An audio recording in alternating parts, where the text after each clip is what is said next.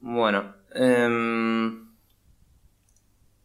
Dios, estoy medio pelotudo. Lo peor es que me desperté re bien hoy. Tipo, ¿viste cuando te despertás y dices, ah, la vida es buena, como decía? es como. Claro. Comí y ahora estoy idiota. Tipo, Y es la comida. Sí, no sé, comí huevo revuelto con panceta.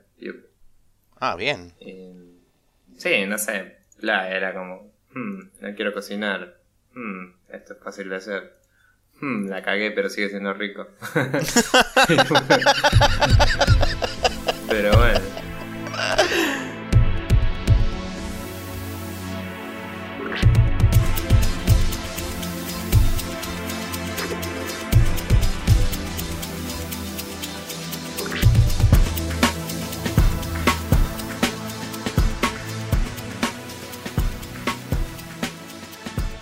Hola, hola, hola, ¿qué tal? Bienvenidos una vez más a esta bicicleta fija de la información videojueguil denominada Spreadshot News Podcast, episodio número 82. El señor que agarra el timón o el manubrio de esta bicicleta y no lleva a ningún lugar porque está atornillada al piso. Se llama Maxi, o sea, yo soy esa persona. Y del otro lado, como siempre, como estos 82 siglos ininterrumpidos de programación, el señor Nicolás Vivas Palermo conmigo. ¿Qué tal, Nico? Bienvenido una vez más a esto y bienvenido a la dormición dominguil. Sí, eh, bien, todo bien, Maxi, como te decía, medio así como piaca post almuerzo, ¿viste? Cuando venías pisteando como un campeón y de golpe te topas con que, ah, cierto que era domingo, ¿qué mierda hago despierto? Y. Los domingos Pero bueno, usualmente arrancan después de la 1 pm. Sí, me desperté a las 12 y pico y fue una sensación copada. Hace mucho que no duermo, entre comillas, un buen rato, aunque en realidad me dormí a las 6, así que no sé qué tan buen rato sería eso. Pero bueno, bla, nada, tranqui, domingo, fin de largo, vamos a tratar de aprovecharlo antes de volver a la esclavitud del trabajo. Ah, sí, gloriosa y mágica esclavitud. Sí, pero bueno, vamos a estar con eso. Sí, totalmente. Vamos a arrancar como siempre con este saludos, gracias, agradecimientos, eh, chupada de medias a nuestro público seguidor.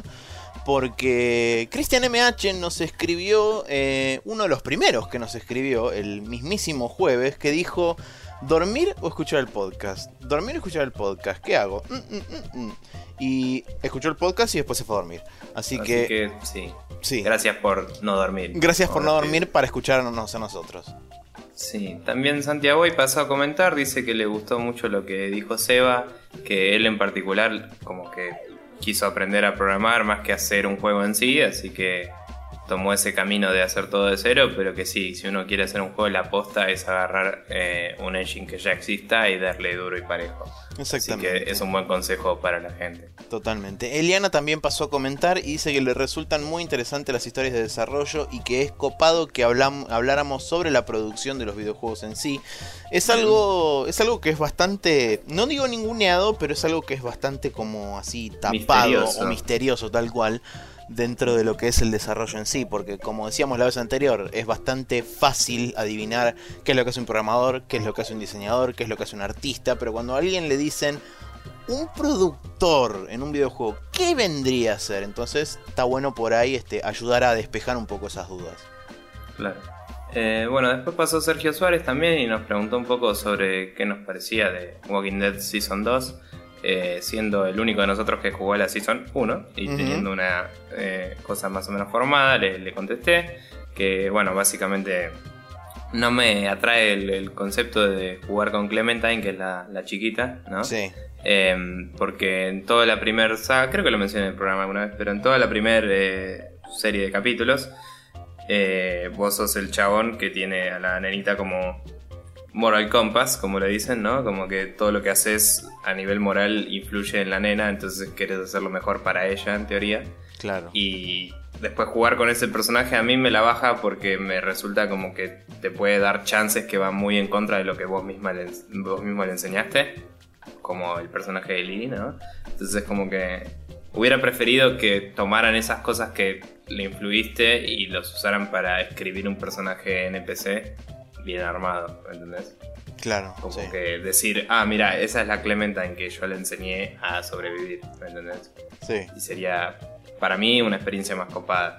Entonces, honestamente no te digo, no voy a jugar nunca la temporada 2, pero esa es la razón principal por la cual me chupa un huevo hoy en día la temporada 2 y no la estoy jugando. Entonces esa fue mi respuesta oficial. Eh, él tiene un problema más bien con que una nenita tan chica tiene decisiones, Decisiones muy es- adultas. Claro, más allá, de- sí, supongo que lo más impactante es que sean muy adultas, pero también ser protagonista siendo chico es muy difícil de manejar, ¿no? O sea, yo no sé que también lo está haciendo el juego, no voy a ponerme a especular, pero sí. Es una mierda. Eh, es complicado en un mundo de adultos, ¿no? Ser el que decide las cosas y sos un nene, ¿no? Sí, obvio. Hay que ver hasta qué punto lo hace. Pero bueno, ya nos va a contar más, dijo que va a terminar el primer capítulo y contarnos un poco más. Perfecto. Y después por último pasaron Carlos Molina y Rama Rossi, como pasan siempre todos los santos programas, aunque sea comentan y dicen bajando o escuchando o en un rato lo bajo. Y este y Lore también, eh, una de nuestras más recientes escuchas que hace relativamente poco likeó la página y Naka le dijo, recién ahora likeas la página, ¿cómo escuchabas el podcast? Porque vos lo dejabas en iTunes. Entonces, El viejo eh, truco. el viejo truco de olvidarse de borrar los podcasts viejos.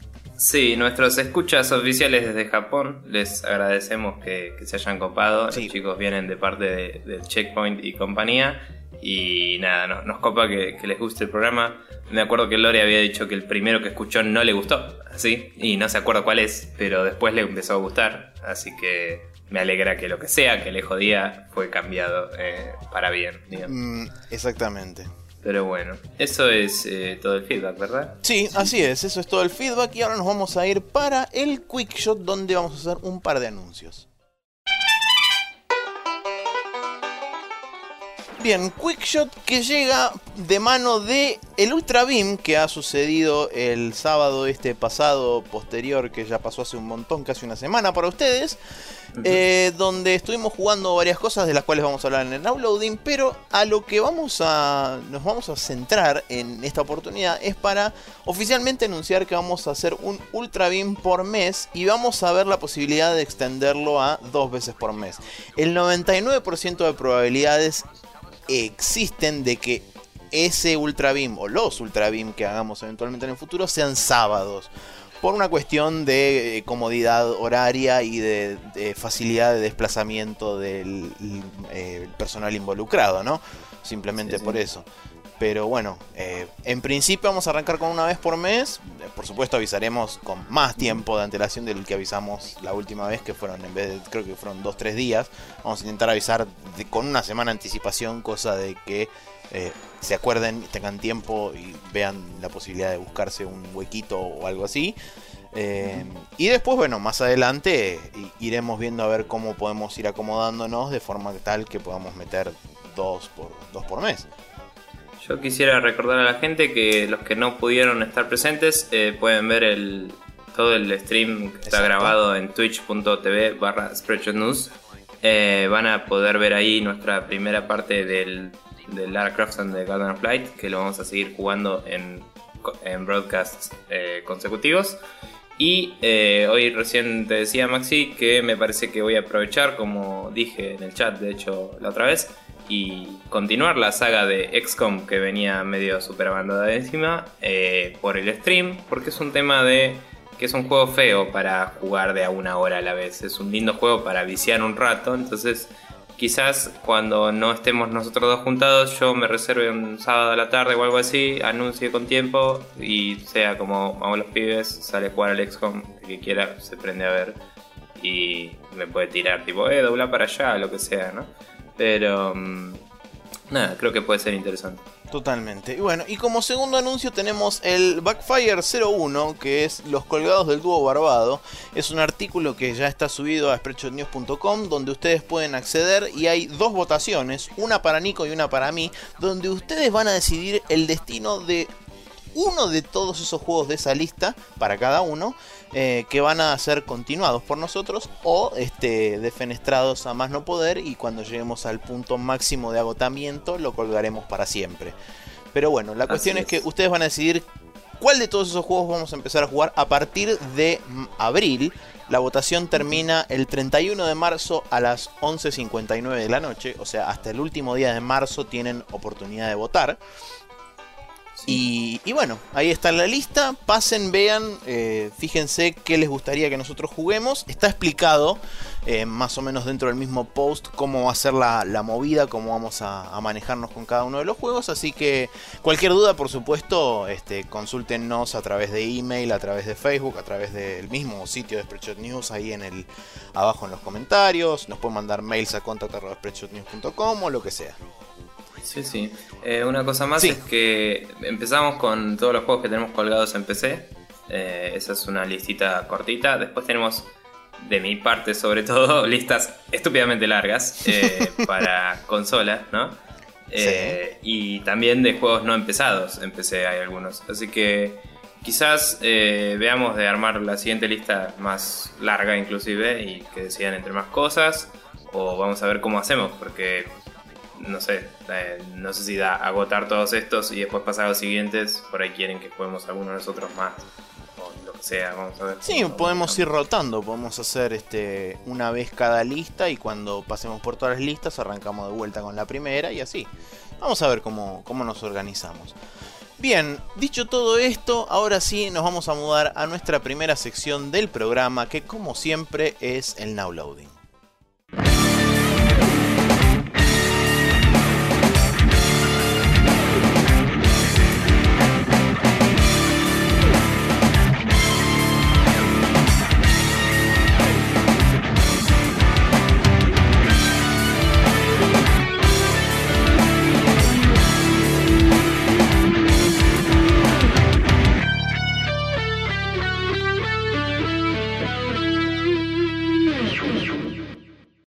Now Loading que llega con eh, bastante poco, por lo que veo. Por lo menos de mi lado, yo me dediqué casi pura y exclusivamente a un solo juego.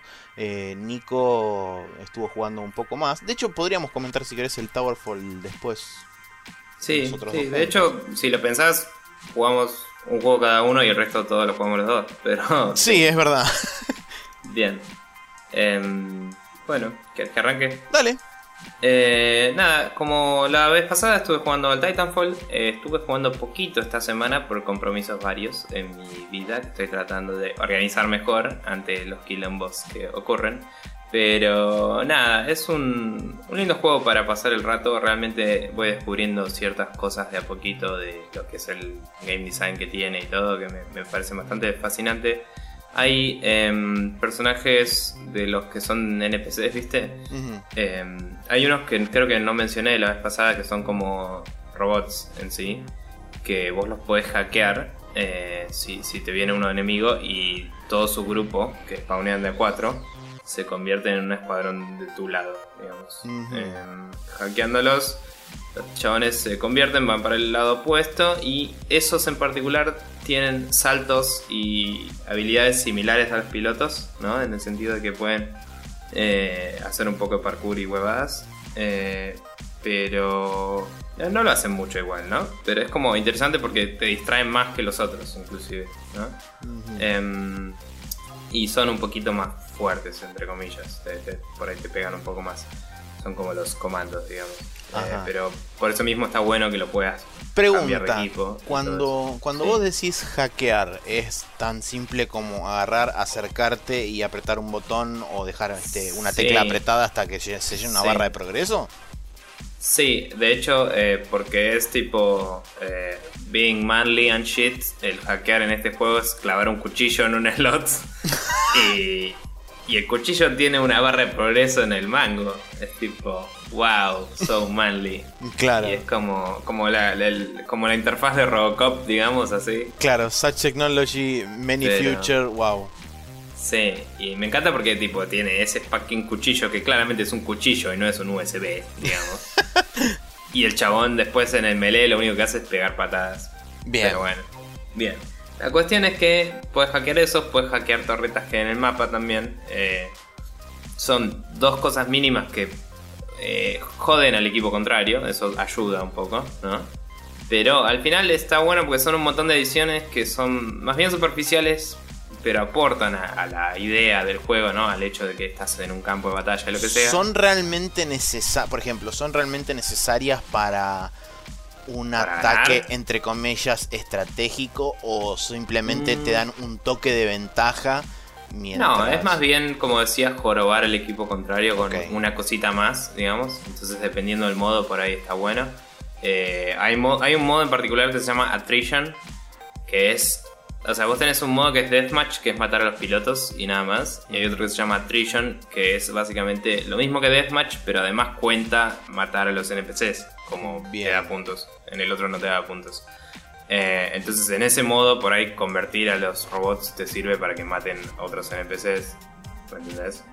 Y te da como otras cantidades de puntos y eso. La cuestión es que, sí, según el modo de juego, algunas de estas cosas valen más o menos. Hay un mapa en particular donde una torreta automática jodía bastante porque estaba justo enfrente de un puente. Eh, que creo que era en Capture the Flag, que había un chabón que se la pasaba capturando esa torreta porque vos la puedes deshabilitar y todo, pero la puede reparar el otro, ¿no?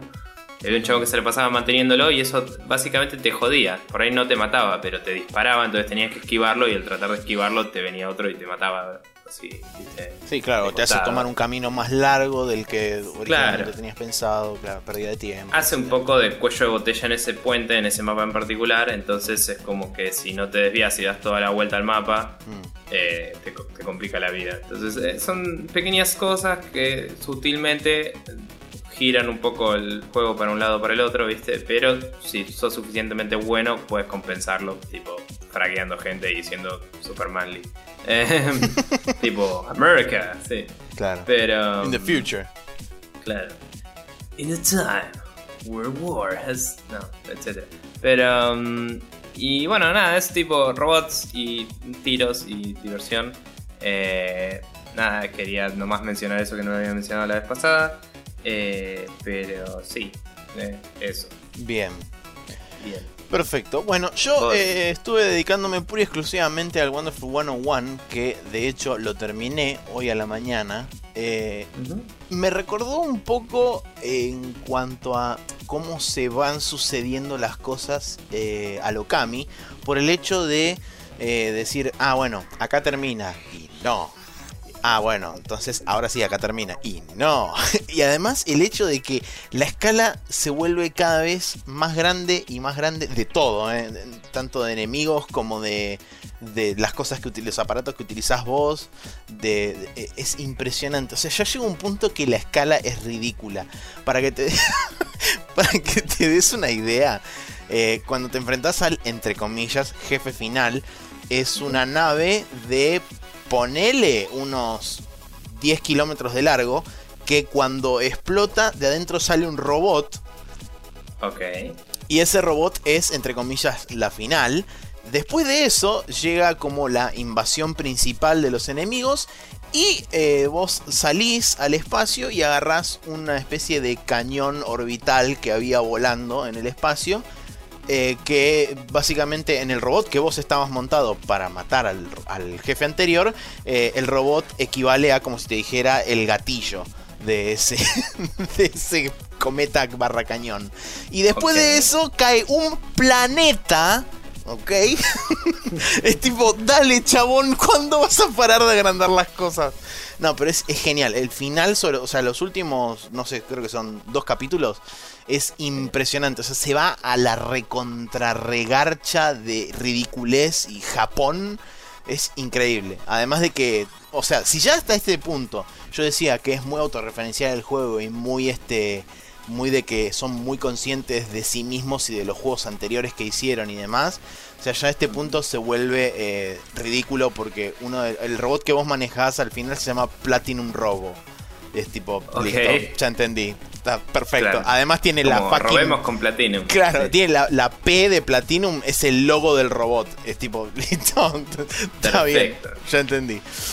Eh, pero bueno, la verdad que es. Tengo que hacer una rectificación de la vez pasada. Que yo había hablado del tema del gamepad y la cámara y qué sé yo. La cámara se pueden invertir los ejes, pero Le voy a pedir un favor enorme a toda la comunidad de desarrollo de videojuegos, muchachos, por favor pongámonos de acuerdo de una vez de primero qué es ¿Cuál es el invertido? qué es invertir un eje y segundo, muchachos, el eje X es el que va de izquierda a derecha en la pantalla, no el que va de arriba a abajo. No What? sé ¿Le por pusieron así? qué al, al eje la cosa es así, tenés tres tipos de, de, digamos, de inversión de ejes. Tenés la inversión de eje de la mira cuando estás dentro de un vehículo, podés invertir Sí. la cámara de la mira. Podés invertir la cámara de. Perdón, el, el movimiento del vehículo, sobre todo cuando estás montado en una nave que haces abajo es arriba, arriba es abajo, y también puedes invertir el izquierda y derecha. Y también puedes invertir los ejes de la cámara cuando manejas la cámara con el gamepad. Ahora, Sí. el tema es que la cámara del gamepad y este, la cámara de la mira, esas dos tienen el eje X horizontal y el eje Y vertical. La cámara de movimiento del vehículo está al revés. El eje X es el vertical y el eje Y es el horizontal. No me preguntes por qué, pero es así. Ok. Eh, yo lo único que voy a decir es que técnicamente hablando, ¿sí? Porque Es más el mismo correcto, sí. juego, que en el mismo juego estén los dos es cualquiera. Pero digo, técnicamente hablando, cuando uno rota para arriba o para abajo, está rotando alrededor del eje X. ¿Sí? Sí, eso es verdad. Entonces, si un programador hace esa UI, en vez de un chabón que hace UI, Tiene sentido. tranquilamente podría haber puesto eje X queriendo decir estoy rotando en X. Está bien. Tipo, Sí, sí, sí, eso lo entiendo, pero es tipo, son dos sistemas distintos de nomenclatura en la rotación seguro, en el mismo juego. en el mismo juego. Y es tipo, ¿por qué? No sé, pero- pero... quiero que sepas, Maxi, que me fijé eh, mientras estabas hablando, ¿no? Y dijiste todas esas cosas. eh, me fijé y digo, hmm, en tres días me cierro la tarjeta y este mes gasté poco. Y fue como, hmm, y ahora estoy comprando el Wonderful 101 digital. Para que lo sepas. Está bien, está muy bien. Eh, la, según el clock del load, ah, mejor dicho, del save game del juego, fueron 18 horas para la primera pasada. Eh, es un juego que requiere, sobre todo, de una Una. Eh, no digo de una super habilidad em, de controles y demás, pero requiere una cierta estrategia y no es ir a, lo, las tontas y a locas. Además de que el tema de todo el, ¿cómo se llama esto? La, la unión de los personajes y demás con el gamepad, haciéndolo ya sea con el dedo eh, sobre la pantalla del gamepad o con el análogo derecho, lo cual yo descubrí que para mí es mucho más, no digo preciso, pero es mucho más eh, rápido y no te quita atención del juego. Porque si vos querés hacerlo con la mano en el gamepad, lo que inconscientemente terminas, por lo menos a mí me terminaba pasando, era que bajaba la vista para mirar la pantalla del gamepad a ver si estaba haciendo la figura correspondiente, o sea, si la estaba haciendo de forma correcta. Y después volvía la mano, digamos, a la posición de poder apretar los botones y demás. Eso, eh, digamos, ya te consume un tiempo. Sumado al hecho de que inconscientemente yo bajaba la vista, siempre terminaba comiéndola y me terminaban haciendo pija en la pantalla. No digo que me haya muerto muchas veces por eso, pero un par de veces como mínimo me debo haber muerto por haber hecho eso. Entonces, el hecho de utilizar el análogo derecho me parece que a mí por lo menos me resultó mucho más conveniente, sobre todo por el hecho de que vos tenés que confirmar el- la forma que haces con los personajes, la tenés que confirmar ya sea con el botón A o con el botón X. Con el botón A se devuelve tu acción principal y con el botón X es como que se vuelve una acción secundaria automática, o sea, por ejemplo, vos haces una espada, apretás Sí. X y la espada pega por sí sola el combo estándar de la espada que son 3 o 4 golpes. Cada cada este cada arma o cada wonderful tiene una, una cantidad mínima de combos automáticos que son, por ejemplo, el látigo creo que tiene 3, la espada tiene 4, el puño tiene 4, entonces Claro. eh, dependiendo de si vos lo asignás a tu mano principal, que sería con el botón A, o a tu mano secundaria, que es la automática con el botón X, eh, depende de a cuál lo asignes, es lo que cómo pegas. Pero bueno, fuera, fuera de eso, la verdad que el juego yo lo super disfruté. eh, si conocen, si se conocen un poco la historia de Platinum y la historia de Clover, van a agarrar un montón de referencias. Eh, el juego es muy divertido. tiene partes frustrantes por lo que justamente comentaba la otra vez, del hecho de que hay partes donde te mandan enemigos que son medio como saltos bastante irregulares de dificultad, hasta que uno le termina a entender la mano. Sobre todo cuando uno está entendiendo o empezando a entender las mecánicas, que son las primeras fácil, eh, las primeras tres misiones te van a, van son como una curva de aprendizaje y tiene como altibajos dentro de las mismas misiones de dificultad. Pero la verdad que fuera de eso el juego para mí es un juegazo. Bueno, genial. Ah, hablé un montón, perdón. Eh, bueno, eh, Ultra Beam y bueno, hablamos del Tower fue el primero y después hablamos de lo que jugamos en Ultra Beam. Dale, dale, sí. Eh, básicamente después del Ultra Beam, cuando ya habíamos parado todo, habíamos organizado un poco de nuevo la, la, situación acá con todos los cableríos y cosas. Eh, nos cayó nuestro amigo Mati acá a mi casa y nos pusimos a probar el Towerfall que yo no lo había probado todavía. Y jugando de a 3, que el juego obviamente soporta hasta 4 jugadores, que es un dato importante. Eh, jugando a 3 la pasamos increíblemente bien, básicamente. Sí, sí, sí. Em, y eso fue como, como muy copado, básicamente. El juego eh, es muy parecido a lo que es el Samurai Gun eh, en cuanto a premisa. Son, son mapas eh, pequeños, digamos, que se ven eh, todos en pantalla. O sea, toda la totalidad del mapa está en pantalla. Hay cuatro personajes a la vez visibles y si están disponibles los jugadores.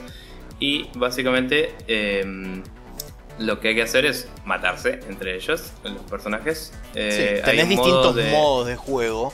Pero digamos, en general la premisa es matar al resto y quedar siempre uno vivo. La principal diferencia con el Samurai Gun es que mientras que el Samurai Gun tiene un tiempo de match en el cual vas matándote varias veces y respawneando, este tiene varias, eh, varios rounds. Eh, y básicamente cada vez que termina un round te tiene una replay de la última muerte, lo cual es particularmente útil porque no se entiende un carajo de tan rápido que es el juego a veces. Em, y nada, la verdad es que el, juego está muy divertido. Eh, tiene muchísimas modificaciones que puedes eh, agarrar, tipo. Sí, reglas. Eh, claro, tiene modificaciones que puedes habilitar en los, settings, como si fuera el Smash Bros. que tiene para decir qué ítems pueden spawnear y cuáles no, y esas cosas. Y justamente después tenés estos ítems que son eh, power-ups para tu... todo es con arco y flecha, creo que no sé si lo mencioné ahora que lo pienso. Pero puedes upgradear tus flechas, puedes usar flechas con explosiones, flechas láser que rebotan por todo el mapa y son un quilombo. Puedes eh, tener de todo. Eh, tenés un coso que te es invisible, otro que te hace volar, otro que distorsiona el mapa y se va todo al carajo. En realidad tenés, digamos, como distintos efectos sobre el mapa. Vos tenés, este, por ejemplo, uno que le pone slow motion a todo el mapa otro que lo hace como wobbly, o sea que va como haciendo ondas. Haciendo una figura sinoidal, digamos. Exactamente, o haciendo ondas por todo el mapa. Hay otro que apaga todas las luces del mapa y solamente te deja a cada uno de los personajes iluminados tenuemente. Eh, había otro que hacía como desplazar el mapa de costado o en forma vertical, o sea, era como una. como cuando uno ajusta el tracking de la VHS, hace un montón de tiempo, esto para la gente que tiene de cierta edad para arriba. Vamos a ajustar el tracking de la VHS, vieron que la imagen eh, se barría para arriba o para abajo. Bueno, hay, veces que se afecta el mapa así con un este con un ítem. Eh, tiene un montón de. También lo hace para el costado, sí. Sí, también lo hace para el costado. Pero la verdad está muy bueno ese tipo de, de digamos, modificadores para el, para el escenario. O sea, no solamente tenés modificadores para cada uno de los personajes. Otra de las cosas que también puedes hacer, vos como personaje, cada personaje, como dijo bien Nico, es muy parecido al Samurai Gun, tiene tres flechas, las cuales puede disparar. Pero además, con un botón, uno puede hacer como una especie de mini dash, que ese mini dash bien timeado con el lanzamiento de una flecha, vos podés agarrar esa flecha y te la quedás para poder disparar la voz después. Sí, eh, la verdad que es bastante más complejo de lo que parece a, primer, eh, a primera vista. Eh, comparado con el Samurai Gun es por ahí más arcadoso todavía, porque el Samurai Gun tiene bastante control de precisión. Sí. Sí. Em, pero realmente, nada, vale mucho la pena y es muy divertido. se lo recomiendo a todo el mundo. Tiene solo multiplayer local. Está disponible hoy en día en Play 4, PC y Ouya. Eh, la versión de Ouya es más chota. Esta es la nueva versión Super Enhanced, vamos los Pibes Edition. Eh, y nada, la verdad es que, que es un juego para pasarla genial con amigos y seguramente en algún otro stream lo, lo pondremos eh, en el futuro para cagarnos de risa un rato. Totalmente. Hablando de stream, eh, en el Ultra Beam estuvimos jugando, como seguramente ya este, la gente que estuvo presente en el Ultra Stream sabe, estuvimos jugando a Lara Croft and the Guardian of Light, eh, un poco de Trials Evolution al principio y al final para cerrar el stream, y un poco de Spelunky a pedido del público, donde nos frustramos a los 10 segundos y básicamente yo dejé de jugar porque era imposible seguir a mi chabón cuando la cámara lo sigue a Nico, eh, y después Nico dijo, se van todos a la mierda, pongo el Trials. sí, básicamente. Eh, nada, estuvo bueno, creo que son lindos juegos que los que estuvimos jugando. Eh, como dijimos, vamos a seguir jugando el Lara Croft en próximos streams. No sé si tenés alguna conclusión de Lara Croft que vos no lo habías probado antes. No, eh, la verdad que está bueno. me gusta, en, líneas generales, me gusta lo que, lo que estuvimos jugando. sí comparto lo que vos, lo que vos decías durante el stream, el hecho de que un puzzle se pueda resolver de de varias formas está bueno, pero como vos dijiste que cuando vos jugaste con Lara también tenías las lanzas, eh, es como que se vuelve bastante choto el hecho de que a vos te den todas las armas para poder pasar los puzzles solo también. O sea, está bien que si vos lo jugás solo, de alguna forma tenés que pasarlos los puzzles, pero bueno. Eh, no sé, es como que digamos, vos podés agarrar y estar frente a un puzzle y ese mismo puzzle se puede resolver de varias formas diferentes, lo cual está bueno en cierta forma. Pero muchas veces esa forma envuelve a uno de los personajes no teniendo que hacer absolutamente nada. Entonces. Bueno, y eso podrían haberlo arreglado, porque como decís, eh, en el single player Lara tiene las dos cosas. Eh, entonces, ¿por qué, digamos, anda con solo las cosas de Lara algunos puzzles? Exacto, sí, sí. Eh, es medio raro. Igual, sí tiene un poco ese componente de Train, de que si quieren pasar los dos personajes, eh, uno de los personajes va a tener que ayudar al otro. Sí, se tienen que poner de acuerdo los que están jugando, básicamente. Claro, eh, pero para algunos de los lugares secretos y eso sí, hay como tres formas de pasar, entonces uno es con el ítem de uno, otro es con el ítem del otro y otro es si uno ayuda al otro con el escudo. ¿no? Entonces como que eso se vuelve medio como de más, digamos. Es como, ah, es re fácil hacer esta parte, la hago Y vas y la haces y volvés y, digamos, te perdiste un pequeño, una pequeña experiencia co ahí por poder hacerlo por tu cuenta. Y also explosiones. Dicho eso, son buenísimos. Sí, explosiones. Eh, dicho eso, son buenísimos los niveles, la verdad. Los puzzles y las cosas están muy buenas. Y la solución siempre son explosiones. Exacto. Perfecto. Pero bueno, nada, eso, el Trials es el que no habían podido ver bien la otra vez, eh, que motos y diversión, fucking awesome. Y el Spelunky, como dijiste, nos morimos un montón, jugar de a varios es un quilombo, el juego está diseñado para jugar de a uno y el chabón le agregó multiplayer cuando salió en Xbox y después... Eso no lo sabía, lo cual... Sí, se nota un toque. Sobre todo por el hecho de que la cámara está snapeada al player 1 y el player 2 se caga básicamente. Básicamente. Sí, la versión de Vita pareciera ser la mejor en ese sentido porque digamos que tiene las cámaras independientes, cada uno. Eh, obviamente tenés que tener más de una copia para jugar, ¿no? Pero, pero digamos, si uno lo tiene en Vita, por ahí está bueno jugar multiplayer. Creo que también tiene crossplay con Play 3. No estoy seguro al respecto, pero... Ajá. Y nada, es un lindo juego igual, pero bla, fue medio aburrido para jugar de a 2 me parece. Capaz si jugáramos de a 4 y ya fuera cualquiera sería bueno. Pero de a 2 es como tenés ganas de avanzar y es un quilombo eso. Mm. Pero bueno. Bueno, y nada, yo después revisé un poquito el stream, eh, quizás esto lo tendría que haber dicho en el Quickshot, y lo, lo probé un poco y cada tanto igual trababa, viste que teníamos entre comillas poco Sí, teníamos un 8% de frame dropeados, es verdad. Pero 8% es bastante en realidad. Eh, sí, lo vamos a setear a 480 para la próxima y ver si mejora. Eh, y bueno, por ahí vaya haciendo pruebas con mi propia cuenta esta semana y eso. Y veremos si la próxima puede salir mejor. Totalmente. Pero bueno. Bueno, eso fue todo por el downloading del día de la fecha. Ahora nos vamos a ir al Rapid Fire. El calendario lo voy a mudar debajo del Rapid Fire porque esto había quedado de la vez anterior. Eh, entonces, como dije, ahora sí nos vamos a ir al Rapid Fire.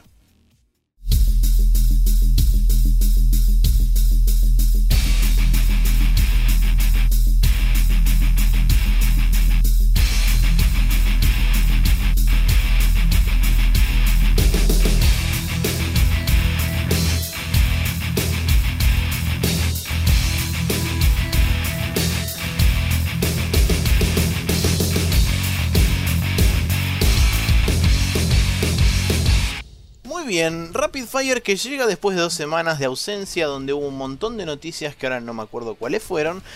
Pero eh, en este caso llegamos con... La primera parte es eh, noticias de la semana que no tienen que ver con la GDC y la segunda parte, incluido el hot coffee que vamos a tener más adelante, está pura y exclusivamente dedicada a lo que fue y está haciendo, por lo menos hasta el día de hoy, domingo que estamos grabando a la tarde, la este, Game Developers Conference 2014.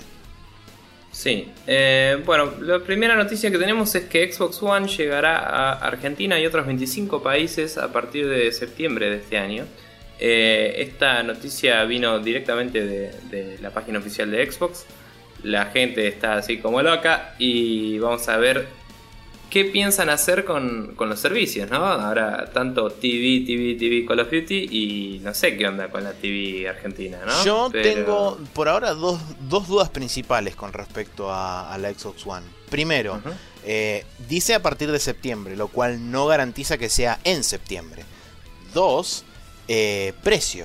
No me preocupa tanto por ahí el tema de los servicios exclusivos mm. de Netflix y bla bla bla, sino el tema precio. O sea, ¿Van a venir a competir directamente con Sony? ¿Se van a arriesgar a ponerla un poquito más bajo? ¿De dónde va a venir la máquina que van a Yo traer? Supongo que la van a traer de Brasil. Pero... Es, es, digamos, lo que piensa la gran mayoría de la gente, pero no se sabe.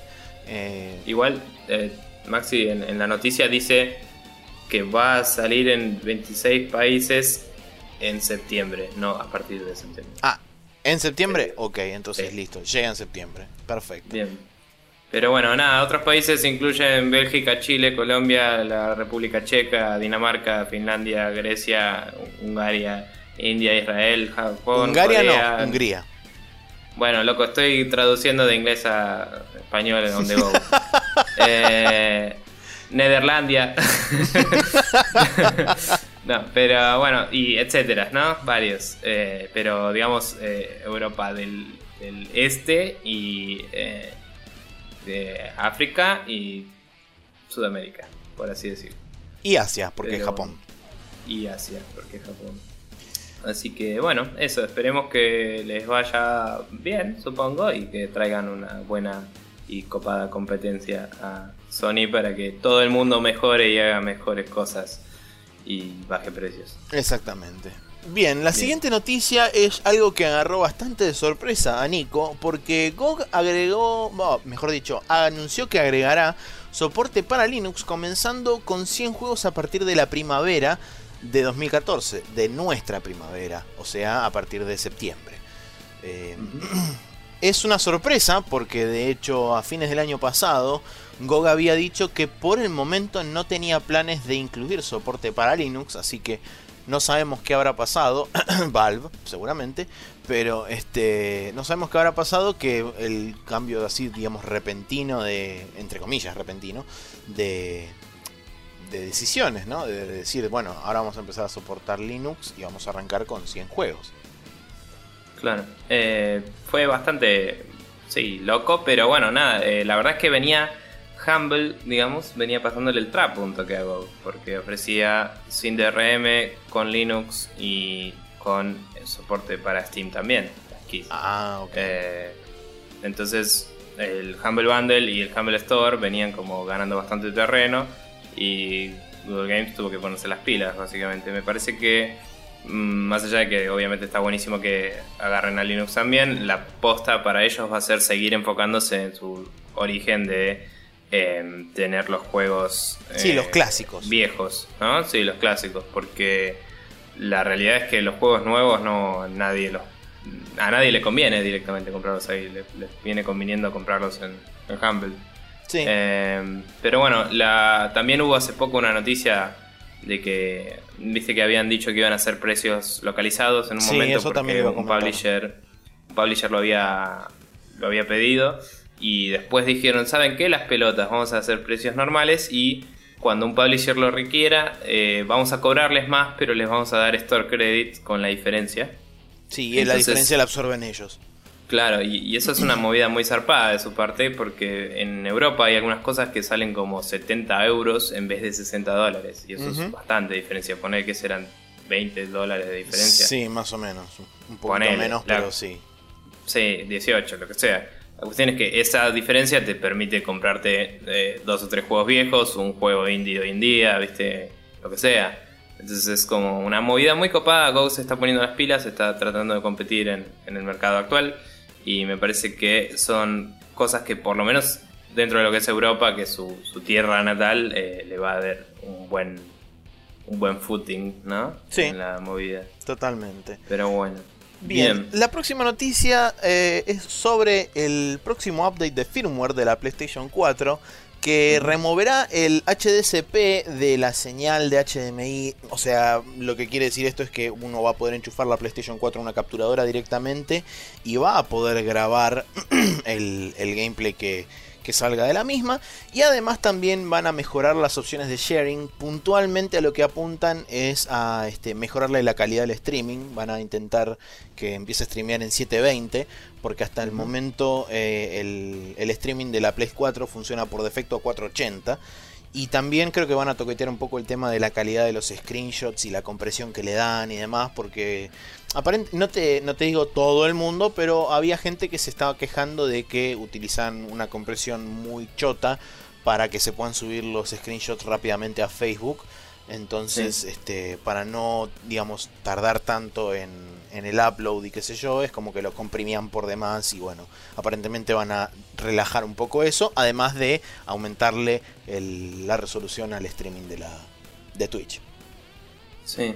Eh, la verdad que copado eso para todos los que streamean y toda la bola, eh, sobre todo si quieren grabar gameplay en sus máquinas, ¿no? Sí, totalmente. De hecho, eso es una, una gran ventaja eh, para la gente que que hace walkthroughs en YouTube y demás, por el hecho de que, bueno, originalmente la Play 3, como también soportaba componente, uno podía enchufarla a través de componente y eso, digamos, no, no requería un, un desencriptador de, HDCP, ni que dicho sea de paso es ilegal.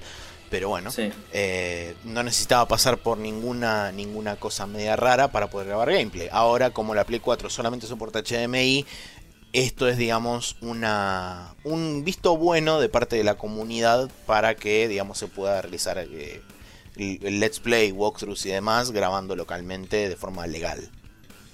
Claro. Pero bueno, eso, genial. Después tenemos que Titanfall para Xbox 360 fue retrasado otra vez. Eh, la fecha de salida nueva es de 8 de abril. No sé cuál es la excusa oficial. Todo el mundo sabe que es porque quieren que compren Xbox One. Claro, because Xbox One. Bla. Pero nada, es como tantas veces he dicho, un juego muy copado. Espero que la versión sea buena. La verdad es que la hizo otra empresa y no tengo referencias de esa empresa, la verdad. Si no me equivoco, que había hecho otros ports, pero no sí, no, si no me equivoco, lo que había lo que había hecho esta empresa es el ay, ¿cómo se llama esto? El Global Offensive para PC. El eh, Counter Strike Global Offensive. O sea, lo, portearon para Play, para mm, Xbox. Me parece que sí. Ok. Bueno, nada. Eh, si ya laburaron con el counter, de hecho ya laburaron en Source, así que tiene sentido que laburen en, en, el, en el Titanfall que está hecho en Source y portearlo a consola va a ser básicamente similar, ¿no? Sí, pero, pero bueno, nada, con suerte saldrá bien y todo el mundo se tendrá sus titanes y romperá cosas. Sí, habrá que ver cómo, cómo afecta. No, no sé si vos tenés idea, pero hay, hay pues, eh, ¿cómo se llama esto de crossplay? No hay crossplay. Ok, bien. No, te iba a eh, preguntar entre, entre 360 y Xbox One, capaz que por alguna de esas movidas. No, la realidad es, es rara, porque todos los servidores los costea Microsoft, es parte del trato de exclusividad hoy en día.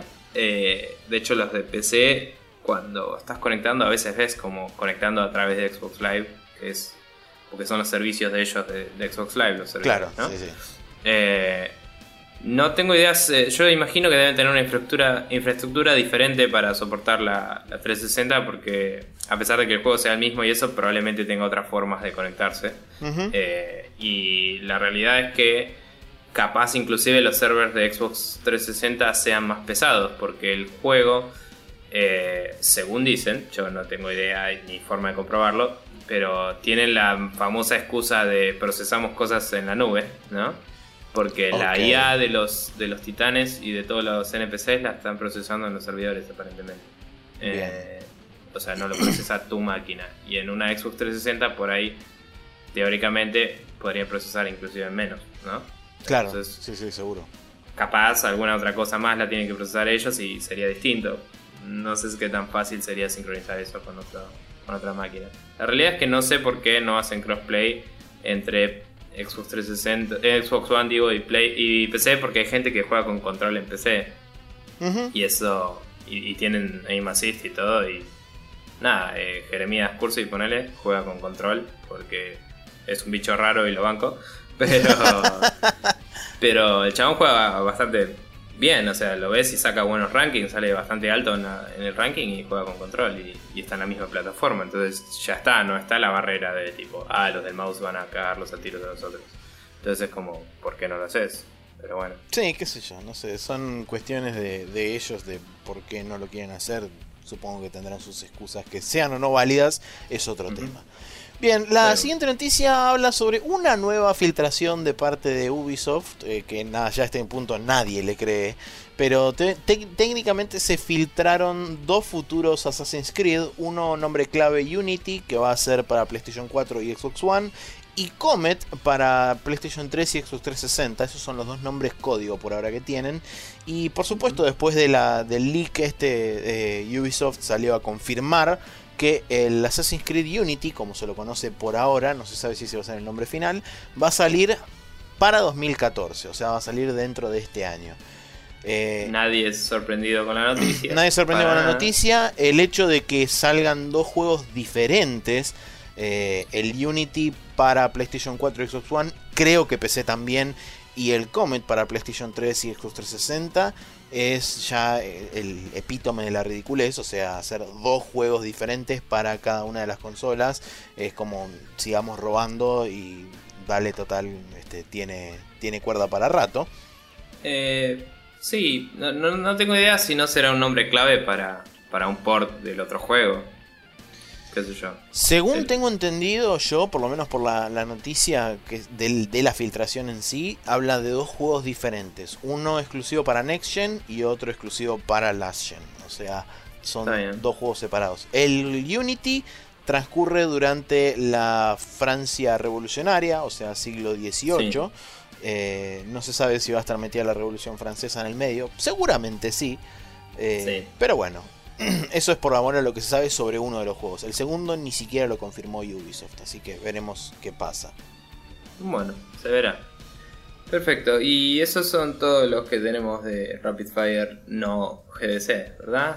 Eh, sí, tenemos un último que es la sección preferida de los niños del otro lado y de las personas a las cuales les encanta la especulación y las informaciones falsas que salen del aire mismo, porque llegamos a Especulandia, donde a nadie le importa chequear lo que se dice porque total está catalogado como rumor. En este caso, eh, Aparentemente se habría rumoreado así, este, entre conocida gente de la industria que nadie sabe quiénes son, pero son, entre comillas, fuentes confiables, que el Far Cry 4 saldría el primer semestre de 2015 y estaría situado en los Himalayas, lo cual es un cambio de escena bastante importante para la saga Far Cry, ya que todas las entregas anteriores fueron en selvas. Sí, en islas selváticas, whatever. Eh, puede ser interesante y pero como siempre digo, interesante para quien le interese, ¿no? Pero.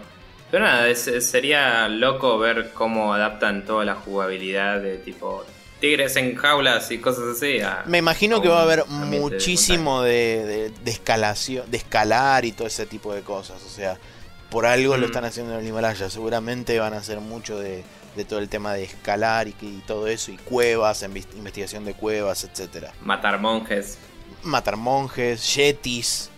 Claro. Pero bueno, Sí. sí, no sé. Eh, Es un setting copado para un juego, no es muy normal eso. No, de hecho No, es no. bastante poco común. El único juego que por ahora fue al Tíbet y lo hizo bastante bien fue el Uncharted 2. Sí. eh, nada, me, me copa cuando toman así fuera de, de si el juego me interesa o no, que la verdad no demasiado. Eh, me copa cuando toman lugares de la tierra convencionales. no son comunes y se gastan en hacer, sea buena o no, una historia por su propio lado, ¿no? Tipo, que no, no sea tipo el conflicto entre tal país y tal otro y bla. Y es como... Nada, o sea, cuenta una historia en tal lugar. Y Sí, sí, eso está bueno. Vamos a ver, a ver, por supuesto, primero, si es verdad. Segundo, si sale efectivamente el primer semestre de 2015. Y tercero, si está bueno. Claro. Sí, Pero bueno, eh, Bueno, pasando fueron- a ahora la sí. GDC. exactamente. Sí, sí. Ahora sí, a la GDC puntualmente hablando. Bueno, eh, tenemos también acá la noticia de que Sony presentó su VR headset y la gente está como loca. Ujú. Porque aparentemente es la nueva venida de Cristo. Y vamos los pibes. Eh, este, este headset también eh, tendría confirmado el, el Valkyrie de Valkyrie, o como sea en inglés. Porque Valkyrie en inglés va sin I en el medio. Eh, que es el, el juego de EVE Online para que Para originalmente iba a ser exclusivo para Oculus, pero aparentemente la exclusividad de Oculus está hecha solo para PC, entonces se aprovecharon de ese pequeño hueco en el contrato para decir, y se fueron para Play 4 también. Exacto. Así que eh, nada, en teoría este device va a tener 1080p y toda la bola en cada ojo supongo. Sí, Em, quiero creer. y 90 grados de field of view.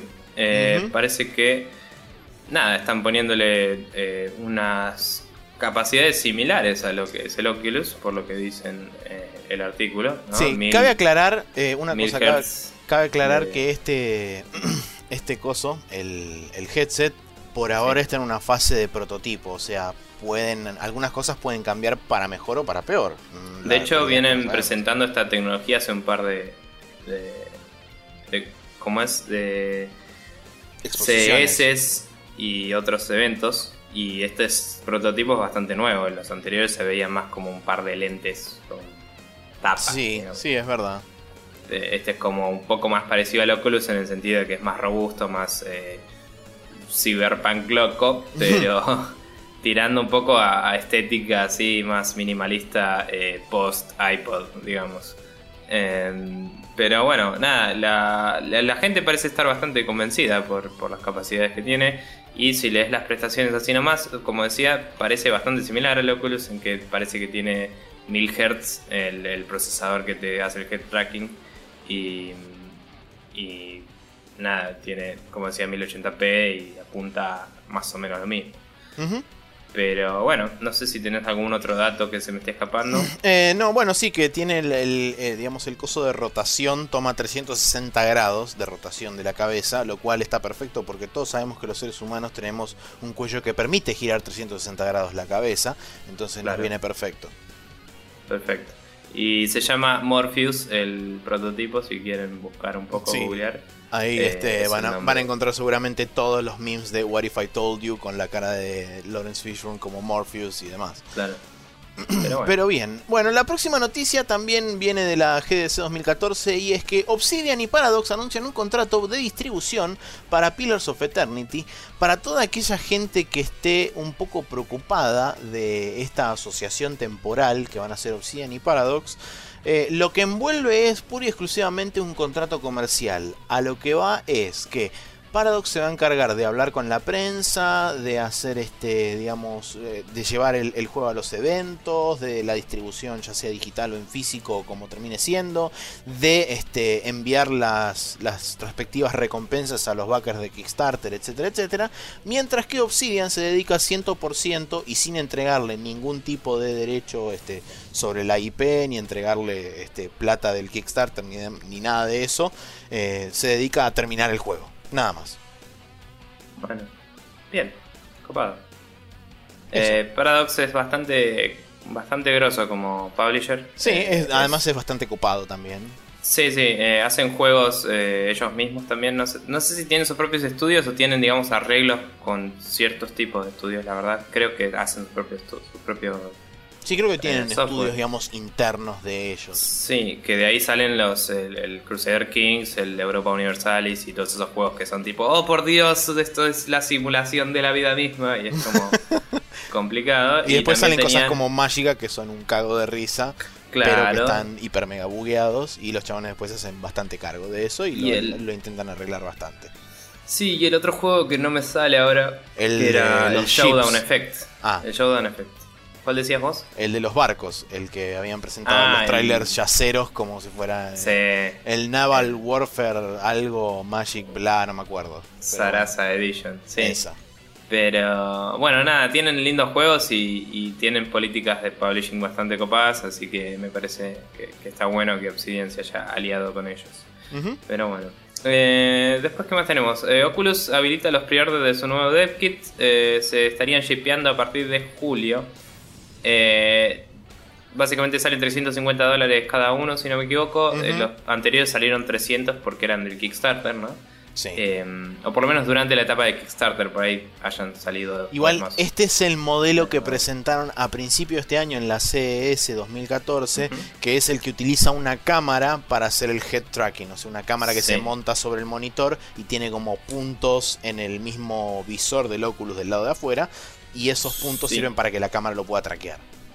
Sí, de hecho, el más nuevo, este que están vendiendo, no tiene los puntos, debe tener algún otro tipo de cosa para medir. Es Ah, más como eh, posta looking, así, ¿no? Como Bien. se ve más como un producto casi final. Eh, pero bueno, ya viene con, con los 1080, que el anterior tenía 720 o 480, no me acuerdo. Sí, 720. Eh, y ya tiene como un poco mejorado el, firmware y todo. Así que para los developers eso es particularmente copado. Eh, yo sé de un par de personas que han traído para acá eh, en su momento que mm, había menos controles, pero digamos que las cosas así de grosas ya igual te las frenaban, así que es básicamente lo mismo. Eh, y nada, si vas y pagás los impuestos pertinentes, lo obtenés. Así que si sos un desarrollador y estás chusmeando a ver qué onda, pásate por la página y fíjate cómo es el envío y todo. Eh, a partir de julio lo van a estar mandando. Exactamente.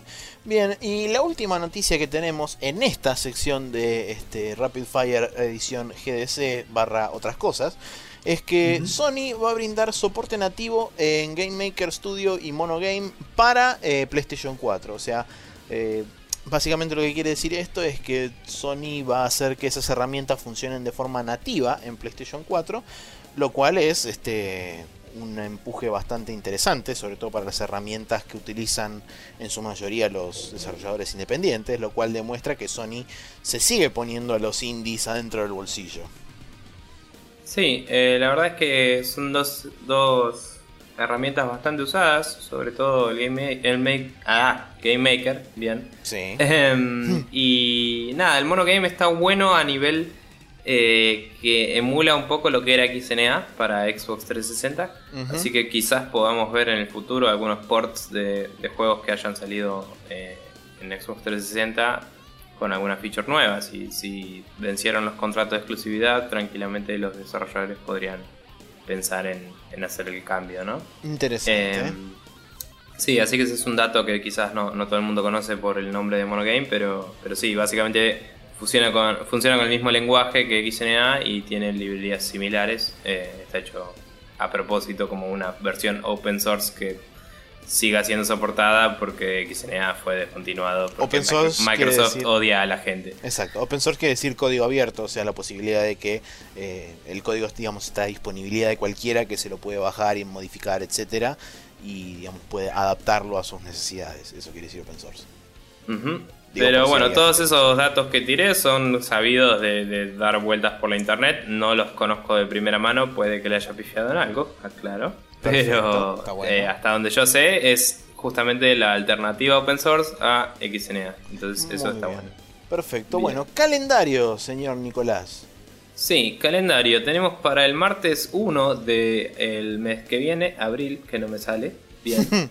Eh, tenemos el Arkham Origins Blackgate para Windows, Xbox 360, Play 3 y Wii U. Este es la versión upgradeada Super HD fucking Wow Edition de la de 3DS y eh, Vita.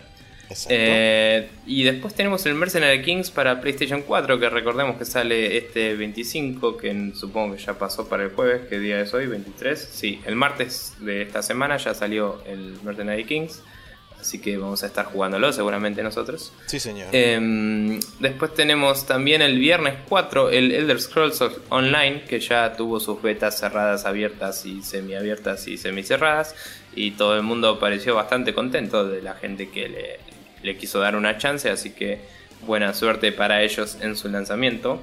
Y bueno, eso parece ser todo lo que hay esa semana a nivel eh, Sí, a nivel lanzamientos. No, no, no hay mucho no hay mucho más para por ahora, por, por, lo que pinta para el calendario de, este, de esta semana. Bien, eh, terminamos con nuestra sección de Rapid Fire y ahora nos vamos a meter en eh, el tópico, no sé si principal, pero es como una suerte de mini guerra que se va a empezar a dar en el futuro de la industria.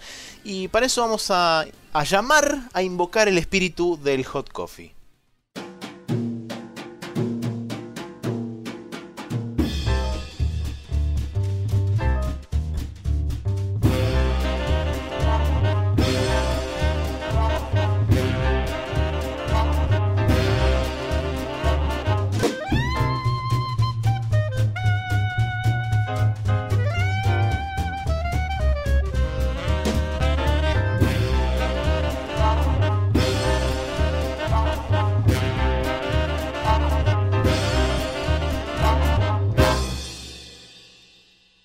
Y aquí estamos en el hot coffee, donde casualmente no tengo hot coffee porque me lo terminé. Yo tampoco y me estoy durmiendo de nuevo. Pero bueno.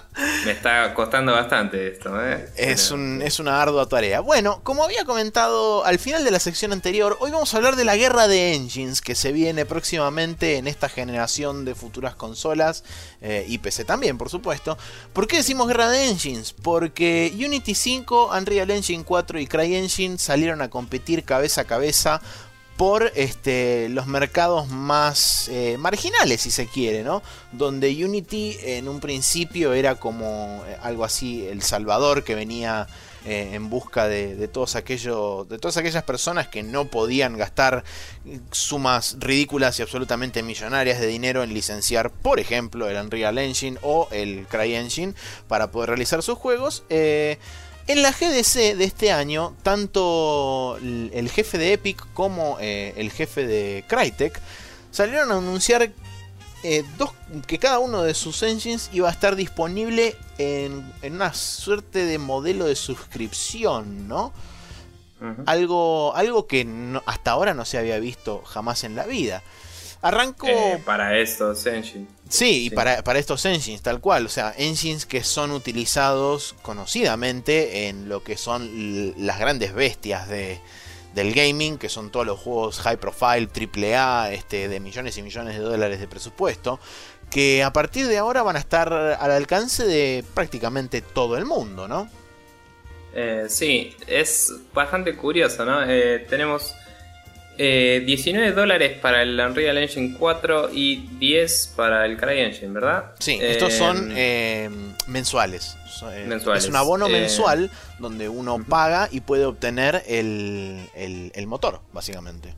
Sí, digamos, en contraposición con lo que era antes en el Unreal Engine, antes se podía conseguir a básicamente el modelo básico, que es el llamado UDK, que es el sistema de desarrollo básico, eh, podía accederse de forma gratuita y podías vender tu juego, pero pasada cierta cantidad de ganancias tenías que empezar a pagar regalías de cierto porcentaje.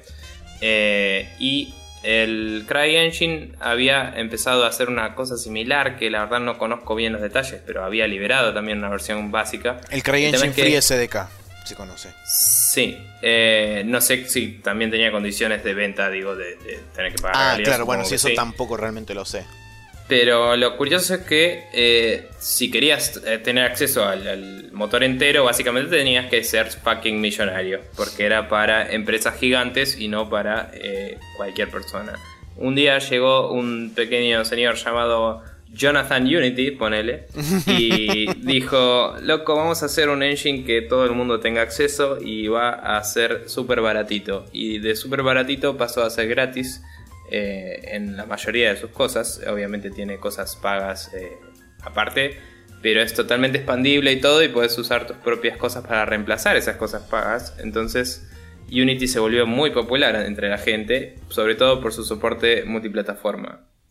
Eh, al tiempo, Unity también empezó a implementar una, movida de pago por mes, pero el pago por mes de Unity sale 75 dólares. Esto fue. Eh, comenzó el año pasado, me parece, en el 2013. Eh, ponerle que a mediados. Eh, y es un precio que era accesible, digamos. Esta es una movida que en realidad viene más bien de Adobe, que empezó con Photoshop y toda la bola, a convertir en un servicio su software. Y tiene su gracia en el sentido de que si querés hacer todo bien, súper legal y ser una empresa copada, eh, vos pagás un precio costeable realmente. No, sé si es el más copado, pero es costeable. Sí. Eh, lo pagás por mes y tenés más features que eh, la versión que pagabas antes, porque en realidad los chabones le van agregando features mes a mes y vos tenés una suscripción a lo último, siempre. Ok. Así es como funciona el modelo de suscripción de Unity. Así funcionaba el de Adobe y es la teoría, ¿no? Eh, como la base. Eh, el de Unity, técnicamente vos siempre tenés el último Unity, o sea, aún la gratis en teoría. Sí, sí, eso es Pero al estar suscripto, si sacan una herramienta nueva que es premium, te la dan. No necesitas comprarte el Unity siguiente. Exacto. Como antes. Antes vos comprabas Unity 3, salía Unity 4, tenías que comprar Unity 4. Eh, ahora no, ahora tenés Unity. y te va dando las versiones. Entonces, nada, 75 dólares es un poco hoy, eh, comparado con los nuevos precios, bastante heavy. Entonces ahí es donde se va a venir la pica entre, entre los engines, ¿no? Sí. Em, pero bueno, eh, ambos, todos los engines estos tienen soporte multiplataforma. CryEngine hace poco anunció soporte para Linux también. Sí. Eh, no sé si CryEngine soporta hoy en día todas las plataformas que soportan los otros, porque el Unreal ya soporta hace rato mobile, eh, Xbox, eh, PlayStation, ahora la Play 4 y la Xbox One. Sí, una, una cosa, una aclaración que creo que está bueno por ahí hacer y, repasemos todos así rápidamente. Eh, digamos, unos puntos que vale la pena aclarar tanto del Unreal Engine 4 como del CryEngine en esta nueva modalidad, digamos, de suscripción. Como dijimos, el, Unreal Engine 4 va a tener acceso, cualquier persona va a tener acceso al motor eh, pagando los 19 dólares por mes van a poder hacer deploy a PC, Mac, iOS y Android con posibilidad de extender esas plataformas eh, a, otras cosas más en el futuro. Eh, acá es donde digamos entra la parte de las regalías y demás. Epic se va a quedar con el 5% de la ganancia bruta y esto se aplica ya sea al precio, a los ítems in-game que pueda llegar a tener o la publicidad in-game que pueda llegar a ver dentro del juego. O sea, en cualquiera de los casos que aplique... Eh, que digamos tenga un precio o tenga ítems in game o tenga publicidad in game. De cada uno de esos aspectos les va a corresponder el 5% a Epic. Eh, todos los suscriptos que, estén digamos, en el programa van a tener acceso al código de C del motor, cosa que no es menor para nada. Sí, los que tenían el UDK básico no tenían acceso a eso, básicamente. no, era un ejecutable. Claro, el resto de las herramientas más o menos las tenían y podían expandir por sobre el engine, pero no podían tocar el engine. Eh, si vos querías tocar el engine tenías que pagar más o menos 500 mil dólares. exactamente. Tranca. Sí, tranquilísimo. Eh, como consecuencia de, esta modalidad de suscripción, el UDK va a ser dejado de, va a ser dejado de lado, se va a descontinuar, digamos. Y ah, este, eso no lo sabía. Sí. Y eh, con el tema de, por ejemplo, puntualmente las consolas de próxima generación, mejor dicho, las consolas de esta generación, Xbox One y PlayStation 4, debido a los NDAs, que son los Non-Disclosure Agreements, y todo el tema de licencias internas de Sony, Microsoft, procesos de certificación, etcétera, etcétera, eh, para poder hacer deploy en esas consolas puntualmente, se tiene que hablar directamente con Epic para negociar el tema de la licencia para poder hacer deploy en esas consolas. No, digamos, eso no sé si va a correr aparte de los 19 dólares por mes o si vas a arreglar una especie de paquete con ellos que va a estar incluido por el tema de las regalías, eh, los 19 dólares por mes, más el precio de la licencia de Sony o Microsoft, ¿no? Hmm. Hay, que ver cómo es la movida. Pero... del otro lado tenemos el CryEngine que se saben menos cosas, pero tiene un par de cosas por, digamos, como, entre comillas, ventaja por sobre lo que hablábamos recién del Unreal Engine. Eh, Pareciera que hizo un poco la gran como hizo Sony cuando. la gran Sony en la E3. Cuando Xbox anunció el precio y después Sony dijo, ah, nosotros somos más baratos. Bueno, fue medio así. Fue como, no dijeron muchos datos, pero salieron y dijeron, ah, lo nuestro sale la mitad. sí, tal cual. Bueno, eh, va, va, a comenzar a funcionar en mayo el programa de CryEngine como servicio. Solamente va a ser para desarrolladores independientes por el momento. No se sabe de qué forma van a comprobar ellos que uno es un desarrollador independiente, pero eso está especificado de que por el momento va a ser solamente para indies. Va a salir 9, dólares con 90 por mes y va a ser royalty free, o sea, no va a haber que pagar ningún excedente ni este Crytek se va a quedar con un X porcentaje de las ganancias eh, creadas por el juego. Y el CryEngine Free SDK, esa versión que habíamos dicho, que habíamos comentado en un principio, que primordialmente está orientada a este el público, digamos, eh, lo que es educacional, o sea, está orientado hacia lo que es educación para que los eh, maestros y demás en distintos lugares se lo puedan bajar y puedan aprender con el CryEngine. Eh, va a estar disponible a pesar de que este, se muda la, el modelo de negocios a, una especie de suscripción. Va, a seguir estando disponible de forma gratuita. Y, bueno, eso digamos son las diferencias que hay por el momento entre el Unreal Engine y el CryEngine. Como ya habíamos dicho, como mejor dicho ya habías dicho vos Nico, eh, el Unity ahora permite pagar una mensualidad de 75 dólares por mes. ¿Vos sabés si se mantiene la... Eh, la regla esa, bueno, no regla, sino... Eh, ponerle la regla de superados los 100 mil dólares de ganancia se empieza o se tiene que pagar este la, el, ¿cómo se llama esto? El, Unity Pro y todo eso, no sé, no sé si aplica para los 75 dólares por mes o no. Yo imaginaría que no. Eh, no sé si habrá un tema de regalías como con los otros. Eh, de nuevo, cuando uno cambia el modelo de negocios es eh, algo totalmente distinto. Unity lo cambió hace un tiempo, yo no lo investigué mucho porque no tenía 75 dólares por mes de más ni necesidad de eso, digamos. Pero eh, son dos modelos distintos. Unity sigue ofreciendo el que pagas una vez 1500 por todo, eh, por la licencia Pro, digamos. Entonces, si vos querés eh, gatillar de una y no preocuparte más, vos puedes pagar Unity Pro.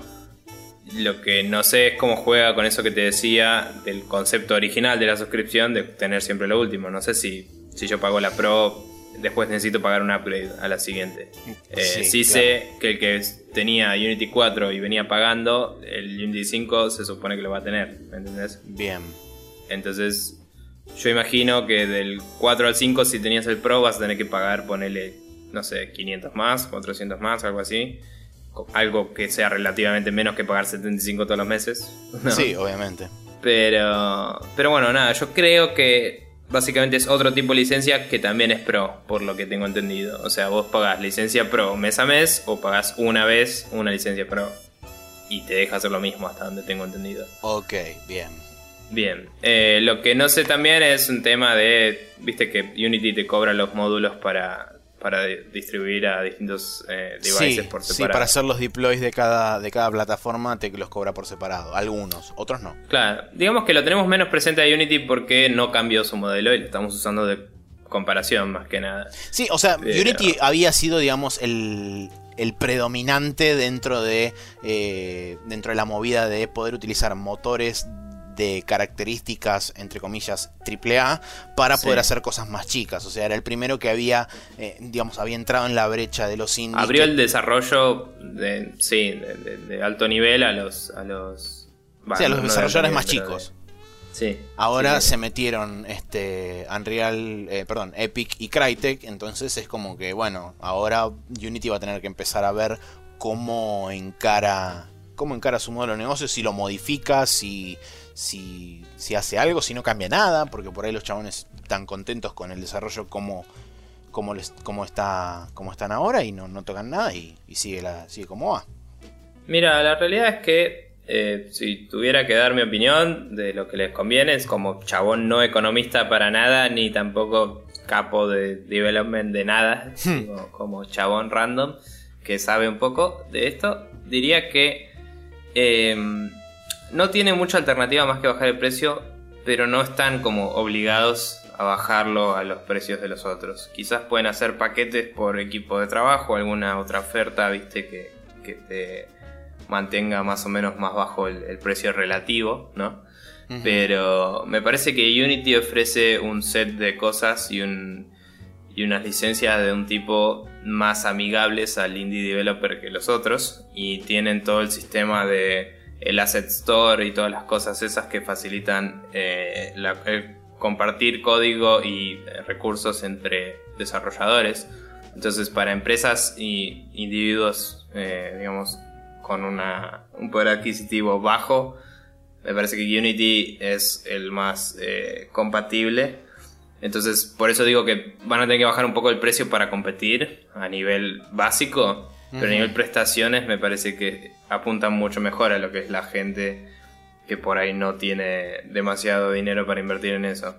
Me parece que la táctica de Unreal y de CryEngine eh, para para competirles de solo bajar su precio y quizás no están ofreciendo muchas cosas nuevas más allá de las que ya se sabían, ¿no?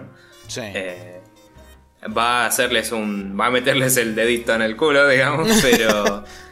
pero no va a hacer un impacto zarpado porque es otro tipo de cosas. O sea, vos como desarrollador indie te agarrás el Unreal y por ahí si te pones un rato sacas cosas copadas. Pero la realidad es que Unity, hasta donde yo vi, es más intuitivo, más fácil de usar apunta más a que colabores con artistas y diseñadores, ¿me entendés? Sí. El Unreal es mucho más técnico, es mucho más pesado. Sí, hay que ver también el hecho de que como vas a tener el motor completo, quiero creer que eso también incluye tema de editores, etcétera, etcétera, entonces vas a tener la posibilidad de modificar todo con las interfaces gráficas, eh, las UIs que tiene, el Unreal, entonces vas a poder tirar directamente cosas en escena, conectar botones y cables. el UDK, darle el play UDK ya era así. Claro. El de ya era así, pero de hecho era bastante más eh, orientado a programadores. Sí, obviamente. Que el de Unity. Entonces, si sos un programador que te gusta hacer cosas low level y todo eso, sí. El Unreal por ahí te agarra mucho más. El CryEngine no lo conozco. Vos sabrás. Tiene una, tiene una, eh, metodología similar a la que tiene el, el Unreal Engine. Así que, digamos, esos dos pueden ir bastante paralelos, digamos, en, en cuanto a qué público por ahí apuntan. Pero digamos, por lo menos hasta la última vez que lo probé, el Unreal, que lo probé un par de veces, eh, vos arrancabas, ponías nuevo proyecto y te tiraba un chabón en primera persona. Si querías hacer cualquier cosa que no fuera primera persona, ya tenías que modificarlo, ¿me entendés? El Unity, haces nuevo proyecto y no tenés nada. Y le tirás algo encima y le pones una cámara y le, haces lo que quieras, ¿me entendés? Es, es otro nivel, es otra forma de trabajo y al final es qué tan cómodo estás con el trabajo. Ah, si el precio realmente es un factor influyente, obviamente por ahí decís, bueno, me como un poco de incomodidad. Entonces me parece que Unity debería bajar un poco su precio, no sé si necesita bajar tanto, eh, pero ponele 40 dólares por mes, ¿no? Y, y, con eso y seguir ofreciendo lo que ofrece, que es distinto a lo que ofrecen los otros, me parece que ya van a ir mejor. Eh, la verdad que Unreal ya tiene mucha gente que ya laburaba en esa tecnología, pero CryEngine poniendo la mitad del precio que ellos puede robarles bastantes personas, considerando que, es un approach similar, digamos. Sí, supongo que veremos, primero hay que ver en qué fecha tiene, digamos, el lanzamiento oficial de esta nueva de este nuevo modelo de negocios, eh, sobre todo de Epic. Eh, ya de, de Crytek sabemos que va a arrancar en mayo. Y después, bueno, veremos a ver cómo, cómo evoluciona cada una de cada una de estas medidas que tomaron y, veremos a ver en qué estado se encuentra por ahí la industria dentro de un año, un año y medio, que va a ser seguramente lo que, lo que tome a, todos reacomodarse un poco y ver cómo se distribuye el panorama. Seguro. Igualmente, nada, creo que una parte importante de, de lo que fue todos estos anuncios en la GDC y eso fue simplemente el anuncio de las nuevas features de Unity 5, porque el Unreal Engine 4 y el CryEngine 4 también es? ¿O el 3? No, tengo idea, creo que a partir del el 3. Último. Sí, a partir del 3 dijeron se llama CryEngine, punto. No sé, pero las últimas versiones de eso ya estaban más o menos delimitadas. El Unity 5 venía medio todavía no siendo anunciado y de golpe se liqueó un poquito antes del evento. Pero de golpe salió así como eh, toda la, información que tenemos hoy en día de Unity 5 y le están aportando un montón de cosas, un montón de mejoras en cuanto a producción de sonido, un montón de, cosas más de animación y eso que ya venían manejando desde Unity 4, ¿viste? Sí, cambiaron el eh, engine de lighting, o sea, el engine de iluminación. o sea, se van a la mierda con los nuevos features los chavales. Está bien, el Unreal también, pero el Unreal itera cada cuánto, 10 años, 5 mm, años. Sí, creo que cada 5 o 6 años. Bueno, 5 años ponele. Unity cada 2 años saca una versión que es gigante, ¿me entendés? Sí, es verdad. Y, y es, es eh, valor por plata, por ahí te conviene, ¿me entendés? Por ahí es tipo, Unity sabes que mejora más rápido y, y que te permite hacer ciertos tipos de cosas. Obviamente, si querés hacer un juego super cuádruple A, por ahí te conviene Unreal, que es más probado y más. Eh, más eh, tiene más renombre atrás, ¿no? Pero Unity, si quieres hacer algo de producción media alta, ya se le da banca zarpado y más, ¿me entendés? Y sigue mejorando. Y te permite hacer todos los aspectos de la producción de juegos en un mismo editor, que es algo loco. Es una forma de trabajar, como decía, que depende de vos si te gusta o no. Pero es interesante tener el editor de, sonido en el mismo lugar, ¿viste? Puedes hacer cosas bastante locas. sí, sí, totalmente. ¿Qué sé yo? Pero bueno. Sí, eso. Bueno, y después como bonus track yo había agregado eh, una cosa que me pareció bastante curiosa. No sucedió al mismo tiempo, pero este, es muy loco que haya pasado en la misma GDC y el mismo día. Eh, por un lado, Sony, eh, perdón, Microsoft anuncia DirectX 12 que teóricamente va a funcionar en todas sus plataformas o sea, Xbox One, PC, las tablets locas que tiene el Surface y eso, Em, digamos, va a funcionar de forma plana. Va a ser, los porteos, digamos, van a ser directos. Tanto de Xbox One a PC, como de las tablets a Xbox One, como de Xbox One a PC o de las tablets y viceversa. Eh, hicieron mostraron una demo técnica teóricamente del Forza corriendo en 1080p a 60 fps en PC gracias a la tecnología y la magia de DirectX 12 y por otro lado, de repente apareció la noticia de que Nvidia, AMD e Intel estaban haciendo una conferencia sobre las bondades de OpenGL y cómo eh, OpenGL puede proveer de 7 a 15 veces más performance eh, que en principio DirectX y, eh, perdón, e inclusive reducir la carga de drivers por eso mismo estaban presentes Nvidia y AMD, reducir eh, la carga de los drivers que tienen sobre eh, ya sea memoria, memoria de video, etcétera, etcétera. O sea, es como que gracias a OpenGL se puede llegar más cerca del hardware sin necesidad de depender tanto de los drivers propiamente dichos, ya sea de AMD, de, de Nvidia o inclusive de Intel con sus tarjetas on board. Entonces me, pareció interesante resaltarlo porque es como que, bueno, por un lado Microsoft anuncia una nueva versión de DirectX y por el otro lado tres de las compañías más importantes de el gaming mundial, si se quiere, en lo que respecta a hardware, están abogando por la competencia, que además, dicho sea de paso, OpenGL es, eh, es código abierto, es open source. Cualquiera puede eh, descargárselo. Sí, también eh, corre en todos lados y DirectX solo corre sí, solo corren cosas de, Microsoft, ¿no? Eh, hay, algunas librerías que adaptan a, Linux y otras cosas, pero bueno, fuera de eso, ¿no? Son nativas de, Windows y de sí, totalmente. aparatos de Microsoft. Pero nada, lo único que puedo decir al respecto es que mm, DirectX 12 recién es anunciado, así que no sabemos si no es mejor que OpenGL, no tenemos idea. Sí, no. Eh, imagino igual que AMD, Intel y Nvidia habrán tenido sus propios eh, sus propios previews eh, de código para probar cosas o, habrán ayudado a Sí, yo me imagino que, eh, versiones de DirectX 12 ya deben tener ellos corriendo en su hardware, cosa de poder adaptarlo y hacer que me Y Microsoft Sí, y Microsoft tener digamos hardware de ellos para probar, pero nada, es curioso, pero no puede ser, digamos, determinante hasta que no veamos a dónde va lo que es DirectX 12. Lo único que sí puedo decir es que OpenGL es eh, importantísimo en el uso de multiplataforma, en eh, lo que se viene o no con, las Steam Machines y con el, el Steam OS que todavía es algo incierto de qué tan exitoso va a ser, pero ciertamente es una,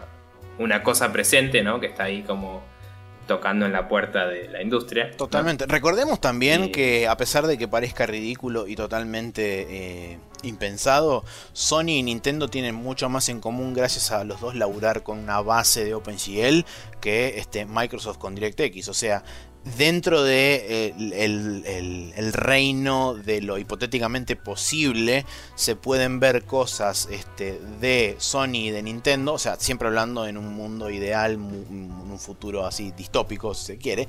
Eh, podríamos, claro, podríamos ver cosas de Sony y de Nintendo, por ejemplo, corriendo en Linux o viceversa, eh, y cosas por, no, no, necesariamente cosas de Microsoft corriendo en Linux, a pesar de que, o sea, eso primero es totalmente estúpido porque Microsoft por supuesto va a apoyar su sistema operativo.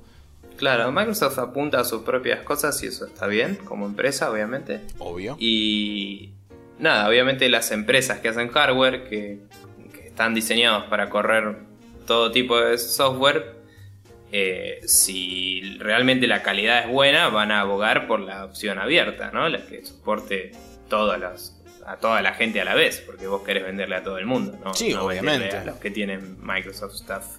Pero bueno, nada, eh, en ese sentido vamos a ver cómo, cómo rinde DirectX 12, si realmente cambia el paradigma de alguna forma. Si no lo hace, algo que puedo ver más a futuro y más y más es, eh, digamos, Microsoft a enfocarse más en lo que es el hardware de a poco, así como lo hizo con, con los Windows Phones, con eh, las tablets estas que no me salen, la Surface, eh, yo los veo vendiendo laptop así como lo hace hoy en día Dell, ponele, y cosas así.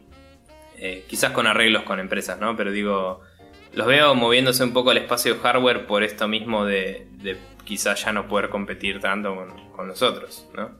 Sí. Eh, entonces, qué sé yo, tienen lindo hardware y ciertamente podrían optimizarlo mucho mejor si, lo controlan ellos mismos. Totalmente. por lo menos en lo que es laptop. En, desktop nunca vas a poder porque la gente cambia el hardware y te cago. Pero bueno. Sí, obvio. Eh, pero ya el hecho, de, el hecho de que, digamos, de que ellos estén discutiendo y esté dentro de lo posible bajar la carga de los drivers, o sea, simplificar cada vez más los drivers para darle lugar a que OpenGL cubra ese segmento y pueda llegar más cerca todavía del hardware, es algo que digamos le va a sacar mucha ventaja a DirectX 12 en el caso de que siga con la misma arquitectura que, venía planteando hasta el momento de ser un middleware. Sí, seguro. Eh, la verdad es que, que OpenGL viene pisando fuerte y, más que nada se lo atribuyo a las pisadas de no OpenGL en sí, sino de eh, Game Newell y compañía, ¿no? Totalmente. Eh, apuntando a otras cosas y las consolas adoptando estos sistemas abiertos porque si no tienen que andar pagando regalías a Microsoft y obviamente es un paso lógico a nivel negocio, ¿no? Totalmente. Pero, pero bueno, nada, eso es interesante, como decías, la casualidad de que pasara el mismo día y es algo para, para tener en cuenta, ver qué se viene de cada lado, porque DirectX 12 es una cosa que recién se anuncia y si la noticia hubiera sido eh, Nvidia, AMD Intel dicen que OpenGL es la posta, nadie hubiera movido un dedo. Tipo, como, ah, bueno.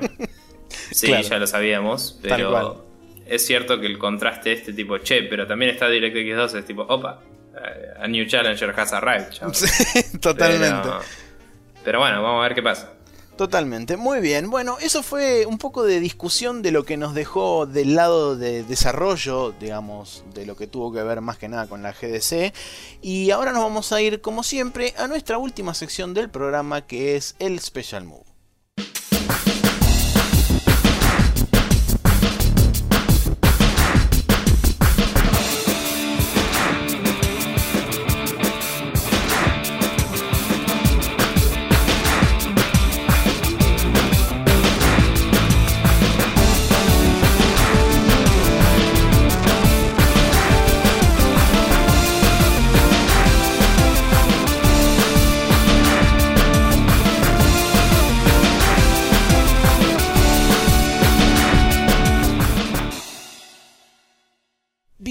Special Move que arranca con la recomendación de un Kickstarter de parte de Nico.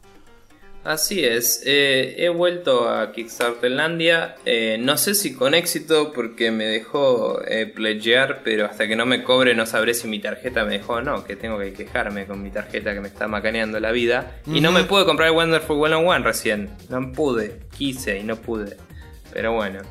Eh, la cuestión es que... Déjenme gastar mi dinero. Sí, man. Eh, Chaos Reborn es un Kickstarter del creador del XCOM original, el primero, el UFO Defense, eh, llamado Gillian Garriott, si no me equivoco. Eh, puede que me esté equivocando en el apellido, o es así. Pero bueno, eh, la cuestión es que él había hecho un juego que en este momento no me sale el nombre original, pero era. perdón, Julian Golop era. Ah, ahí está, Julian Golop él había hecho un juego. El original se llama Chaos The Battle of Wizards. Perfecto, Chaos The Battle of Wizards. Que era básicamente eh, magos invocando criaturas y peleándose. Que es una premisa similar a la de Magic the Gathering, digamos. Pero en este caso era eh, con tiles, eh, así con, con, una grilla y un tablero, digamos, en el que los magos se movían y spawneaban criaturas, todo. Lo había hecho para una consola que hoy en día no está vigente, obviamente, porque fue hace mucho, mucho tiempo antes del XCOM eh, del primero. Y ahora está haciendo una especie de secuela, digamos, no, no es una remake en sí, es un nuevo juego dentro de esa franquicia que se llamaría Chaos Reborn. Este juego eh, constaría de la misma premisa básica, sos un mago, tenés que pelear contra otros, eh, utilizando eh, hechizos, criaturas, ilusiones. Y aunque el juego básico ya lo tiene prototipado, digamos, el gameplay básico del original, digamos, ya lo tiene mapeado todo porque es un juego hoy en día bastante boludo de hacer, digamos. Eh, ya tiene todo el sistema de combate, al menos. No sé si el original tenía algún otro aspecto que todavía no tiene. Pero él, propone ahora una campaña, eh, además de eso, que es una campaña single player donde vas leveleando tu personaje y eh, peleando contra magos que son como lords y reyes y semidioses y dioses. Sí.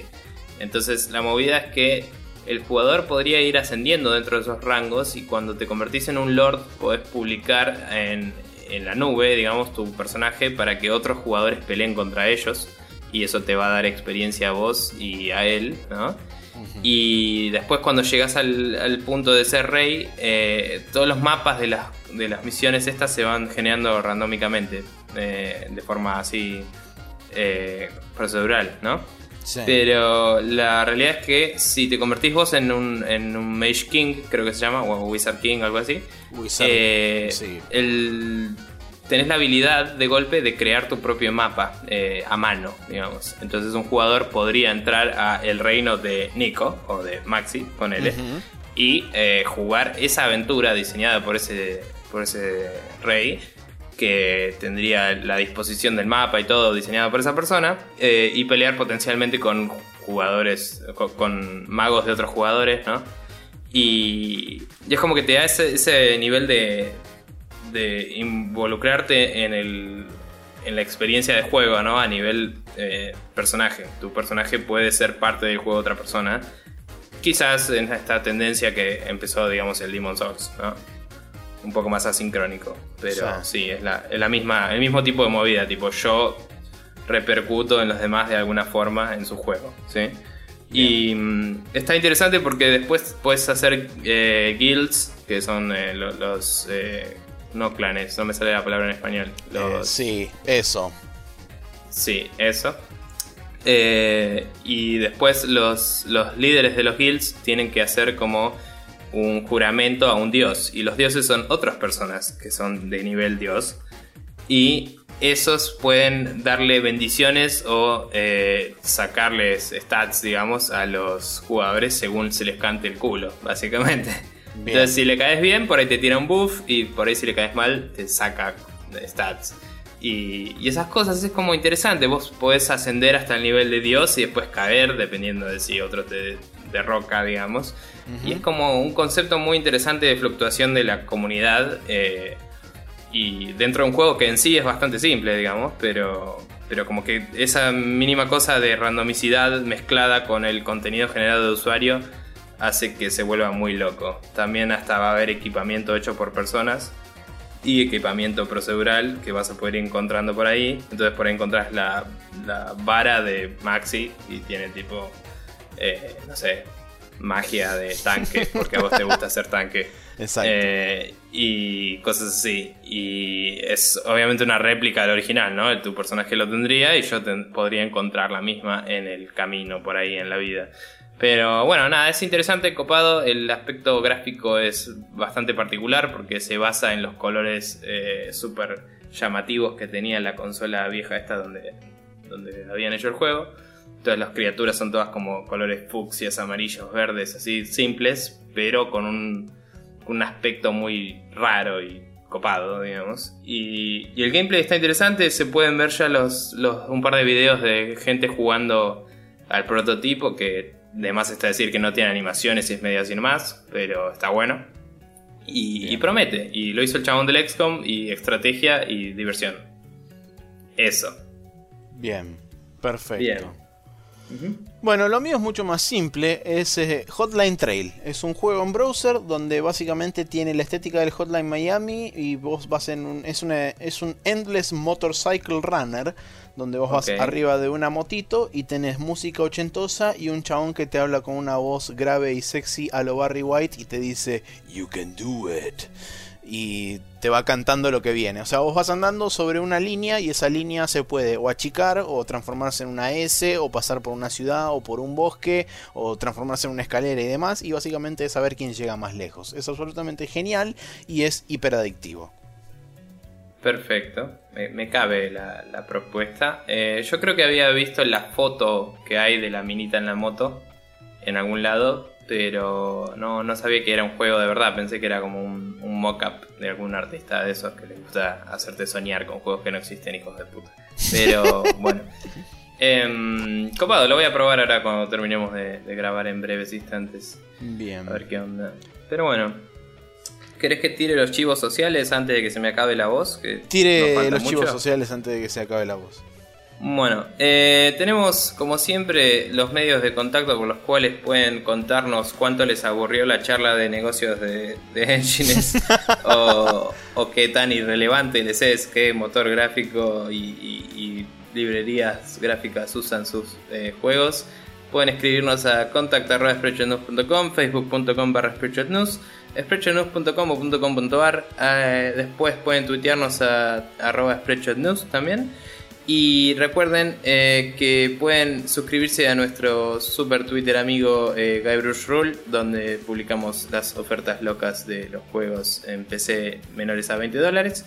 Em, por último, cabe destacar que eh, pueden suscribirse a todos nuestros feeds correspondientes, como lo son iTunes, el feed de nuestra página es spreadshotnews.com barra podcast también.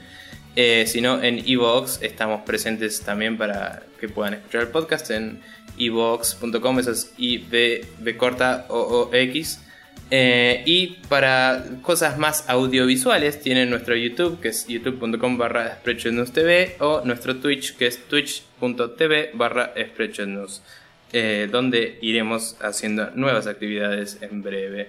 Así que nada, les espero que les haya gustado de mi parte y yo me retiro porque me estoy quedando totalmente sin voz porque tengo que tomar algo. Así que yo me voy. Bueno, perfecto, muy bien. Eh, esto ha sido una vez más esa maquinita tragamonedas donde cuando ibas a los arcades viejos que estaban así como una especie de catarata llena de monedas gigantes y vos ponías una y decías ahora va a caer, ahora va a caer y la moneda se empujaba debajo de otra y se armaba una pila todavía más grande y vos gastabas millones y millones y millones de monedas en una cosa que era obvio que nunca iban a caer. Esa sensación de frustración extrema que corría por tu cuerpo y de bronca de querer pegarle una patada y que caigan todas las monedas y después te lleven preso, eso es en esencia Spreadshot News Podcast. Nos vemos la semana que viene, muchachos.